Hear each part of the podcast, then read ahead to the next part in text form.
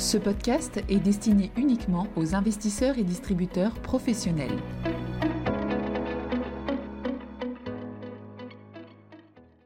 Bonjour à tous. Aujourd'hui, nous allons revenir sur les principales conclusions du troisième volet du sixième rapport d'évaluation du GIEC, le groupe d'experts intergouvernemental sur l'évolution du climat. Ce volet, publié début avril, était consacré aux solutions pour atténuer le changement climatique. Tout d'abord, le rapport revient sur les tendances des émissions de CO2 mondiales. Il nous rappelle que les émissions nettes de gaz à effet de serre ont continué à progresser pendant la décennie 2010-2019, même si c'est à un rythme plus lent que précédemment. En effet, les émissions de CO2 ont augmenté de 1,3% par an sur la dernière décennie, contre un rythme de 2,1% par an sur la décennie précédente. Elles ont atteint environ 59 gigatonnes équivalent CO2 en 2019. Autre constat, les émissions ont augmenté dans tous les secteurs majeurs, énergie, logement, industrie, transport, agriculture, mais plus rapidement encore dans les transports et l'industrie. À titre d'exemple, la hausse de l'activité industrielle a plus que compensé les gains réalisés grâce à l'amélioration des processus industriels. Seulement 24 pays suivent une tendance durable, c'est-à-dire depuis plus de 10 ans, à la baisse de leurs émissions de gaz à effet de serre. Parmi ces pays, 12 se situent en Europe, essentiellement au nord et à l'est. Enfin, parmi les ménages, ceux qui appartiennent aux déciles de revenus le plus élevés contribuent à hauteur de 36 à 45% des émissions de gaz à effet de serre.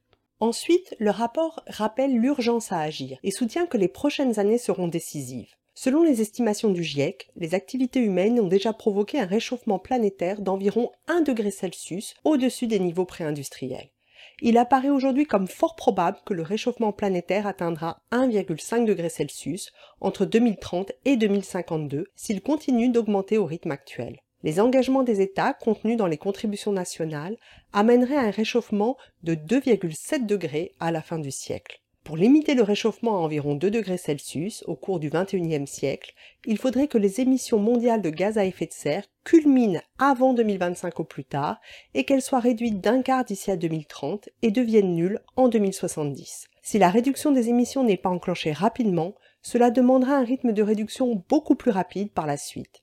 Les efforts à réaliser sont donc considérables. Parmi les solutions avancées par le GIEC, la priorité réside dans l'accélération de la transition énergétique, c'est-à-dire la nécessité de faire baisser les émissions de gaz à effet de serre du secteur énergétique, qui contribue à hauteur de 34% aux émissions mondiales. Cela passe par la réduction drastique de l'utilisation des énergies fossiles, la baisse de la consommation évoquée est de l'ordre de 95% pour le charbon, de 60% pour le pétrole et de 45% pour le gaz entre 2019 et 2050. En parallèle, il faut développer les énergies bas carbone en profitant du fait que leur prix a considérablement baissé au cours des dernières années. En effet, les coûts de l'électricité produite à partir des panneaux solaires ont baissé de 56%, et ce en provenant de l'éolien de 45% entre 2015 et aujourd'hui. Les prix des batteries ont chuté de 64% sur la même période.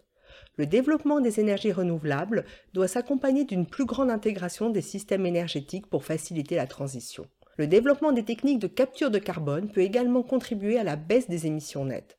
Cependant, le rapport insiste sur le fait que ce levier est indispensable, mais qu'il ne suffira pas seul à atteindre les objectifs de baisse des émissions. Autre solution mise en avant par le GIEC pour faire baisser les émissions de CO2, la réduction de la demande énergétique. Une plus grande sobriété énergétique est ainsi attendue dans de nombreux domaines. L'alimentation, par exemple, via la baisse de la consommation de viande et la lutte contre le gaspillage alimentaire. La mobilité, en développant le télétravail, les transports publics, les mobilités douces ou les véhicules électriques. Le logement, via l'électrification du chauffage et l'isolation.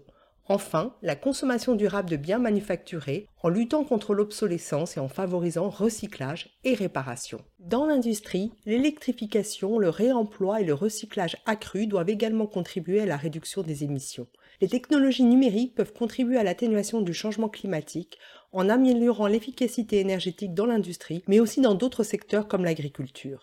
Un autre point important du rapport porte sur les investissements financiers consacrés à la transition climatique. Le rapport regrette que les flux financiers publics et privés consacrés aux énergies fossiles soient encore aujourd'hui supérieurs à ceux consacrés à l'adaptation et l'atténuation du changement climatique. Il faudrait multiplier ces derniers par des facteurs allant de 3 à 6 pour réaliser tous les investissements nécessaires à la transition climatique. Pour le seul secteur électrique, cela implique des flux d'investissement de l'ordre de 2000 milliards de dollars par an entre 2023 et 2052 pour réussir à limiter le réchauffement climatique entre 1,5 degré et 2 degrés. Ces montants d'investissement représenteraient environ 2% du PIB mondial.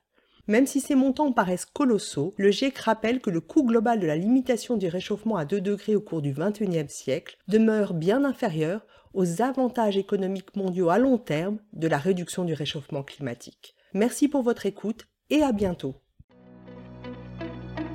Communication promotionnelle non contractuelle.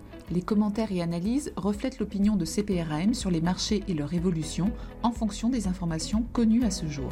Du fait de leur simplification, les informations données dans ce podcast sont inévitablement partielles ou incomplètes.